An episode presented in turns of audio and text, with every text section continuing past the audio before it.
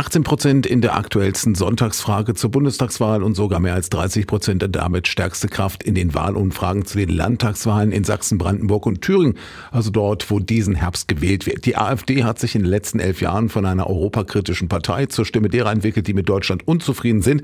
Aber in der AfD tummeln sich auch Menschen mit verfassungsfeindlichen Gedanken.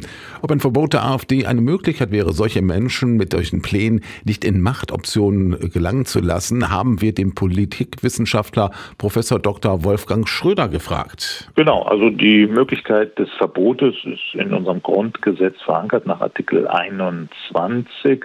Das ist ein Teil unseres Verständnisses, Verfassungsverständnisses von wehrhafter Demokratie. Diese Verbotsverfahren sind bisher viermal angestrengt worden. 1952 gegen die Sozialistische Reichspartei, so eine Art Nachfolgepartei der NSDAP. Das ist erfolgreich abgeschlossen worden. 1956 gegen die KPD.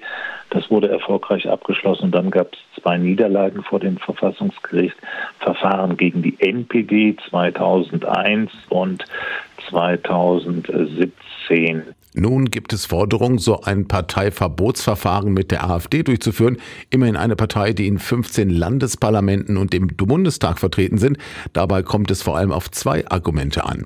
Das bedeutet, eine Partei muss sowohl verfassungsfeindlich sein, also in einem stark negativen Verhältnis zu unserer Verfassung sich aufstellen, wie auch in der Lage sein, diese Ambition in der Realität umzusetzen. Und das war der Knackpunkt in dem NPD-Verfahren 2017, dass man gesagt hat, die NPD ist zwar verfassungsfeindlich, also offensichtlich in ihrer Werthaltigkeit, in ihren Zielen auf die Veränderung, Überwindung, den Umsturz ausgerichtet, ist aber aufgrund ihrer Kleinheit, ihrer geringen Ressourcen in keiner Weise in der Lage, das auch umzusetzen. Ein Verbot würde bewirken, dass sich AfD-Netzwerke erstmal zerschlagen würden. Es würden keine staatlichen Gelder mehr an die Partei fließen und als organisierte Fraktion in Parlamenten könnte sie auch nicht mehr auftreten.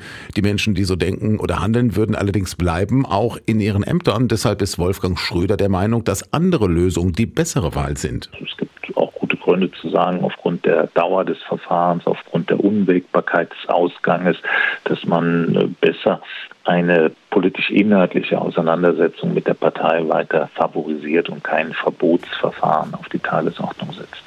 Kann die AfD verboten werden? Ja, kann sie zumindest theoretisch. Ob so ein Verfahren Erfolg hätte, ist aber fraglich. Zudem würde das Verfahren Geld und Zeit kosten. Politikwissenschaftler Professor Dr. Wolfgang Schröder von der Uni Kassel hält eine inhaltliche Überzeugung von anderen Werten für sinnvoller. Über dieses Thema wird auch ein Vortrag bei uns in Hameln halten und zwar am Montag, den 11. März im Cedita im Hamelner Bahnhof.